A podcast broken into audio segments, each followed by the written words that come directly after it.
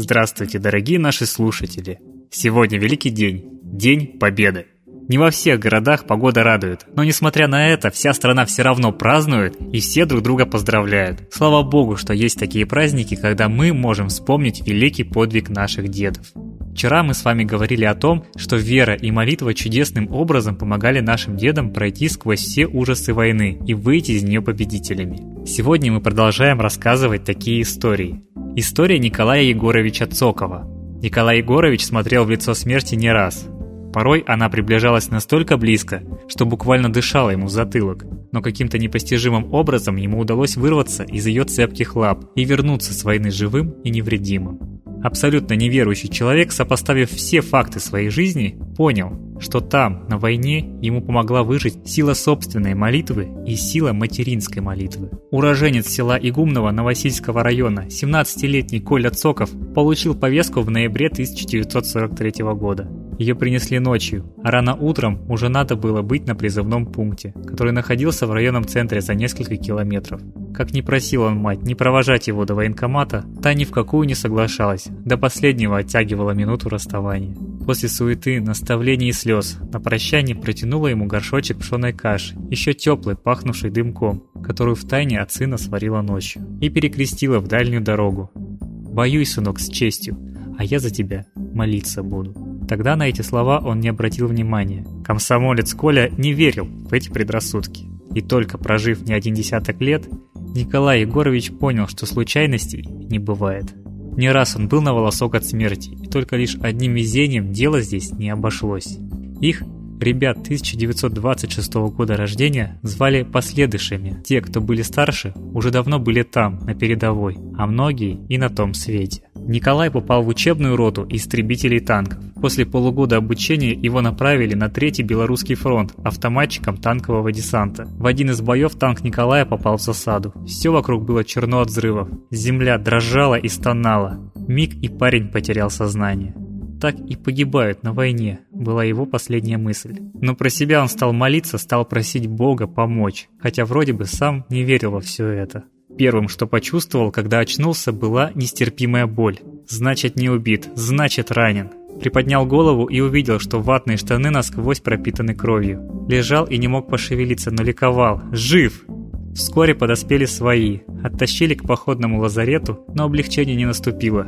Кроме перевязки, никакой помощи там не оказали. Машина за ранеными пришла только на следующий день. Трое суток по бездорожью на Студебекаре до госпиталя он преодолел, корчась от боли. К этому времени нога полностью почернела и начала гнить. Парень метался в жару и боли уже не чувствовал. Конгрена могла стоить ему жизни, но, к счастью, все обошлось. Хирург вырезал из ноги три огромных куска мяса. Раны долго не затягивались, но постепенно Коля пошел на поправку. Врачи называли его везунчиком, а он по молодости лет тогда не понимал, что такой случай, как у него, один из ста. Мало кому после такого ранения удавалось избежать тяжких последствий.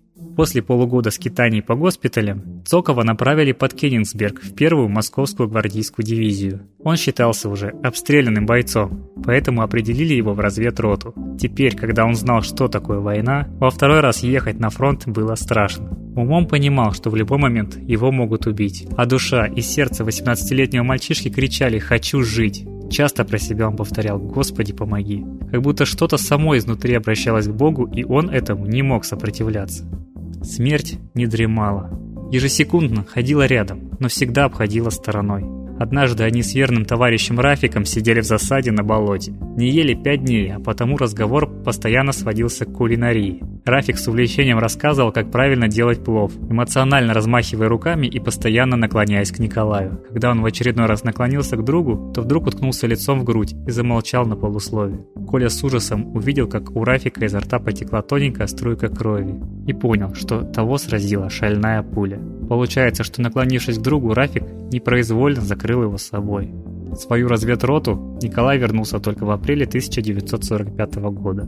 Там его уже списали как без вести пропавшего. Однополчане долго хлопали его по плечу, смеялись, не могли поверить своим глазам. «Ну, Колька, ну дает, саму смерть обманул. Ну теперь, значит, долго жить будешь». Так оно и вышло. Известие о победе застала Николая в Кенигсберге.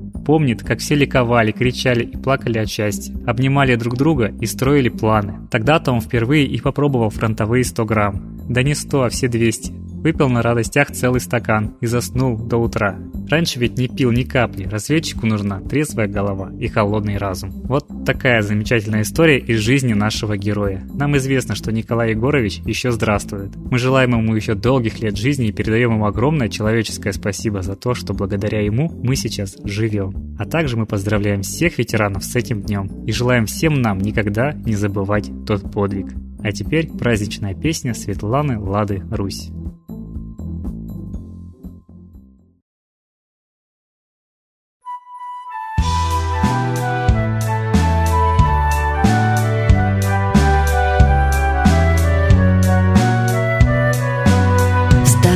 Над родиной рассвет. Земли на свете лучше нет Хоть зубы точит вражья рать. Ей здесь добычи не видать Мы руки к небу вознесем Призыв богам произнесем. Всем миром солнце славим мы Над нами больше нет тюрьмы. Мы руки к небу вознесем Призыв богам произнесем.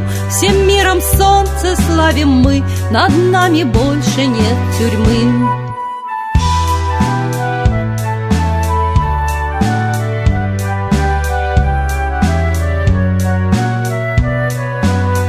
Мы славим Бога Перуна, Стрела огня уже видна, Не знали лика мы Христа, На теле не было креста, И лада есть, и сварок есть, Своим богам возносим честь, Майтрею чтили на Руси, С поклоном помощи проси, И лада есть, и сварок есть, Своим богам возносим честь, Майтрею чтили на Руси, С поклоном помощи просим.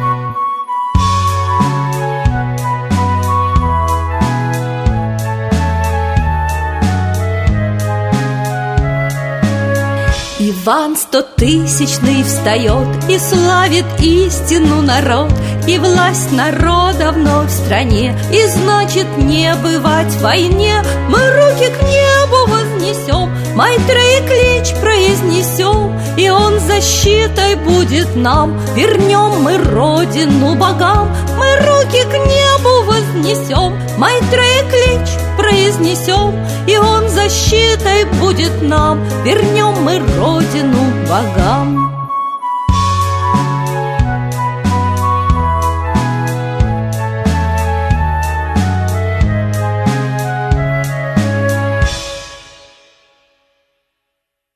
Спасибо Светлане Ладе Русь, а теперь торжественный момент. Единая молитва за мир. Солнце, Митра, Ра, Майтрея, Над землей погибель реет, О России молим мы, Чтоб избавились от тьмы. Снова выборов обман, На страну навел дурман. Помоги убрать нечистых, Заговорщиков речистых, Добрых, смелых нам собрать, Помоги в святую рать, Дай правителя народу, чтоб с ним вышли на свободу. Вся Россия смотрит в небо, духа просит, а не хлеба. Войск небесных легион, ждем, чтоб воссиял закон. Солнце, дай планете мир, сатаны закончи пир, выбор ложный отмени, лица власти замени. Дай правителя народу, что в стране он дал свободу. Возродить хочу я Русь, за судьбу страны возьмусь.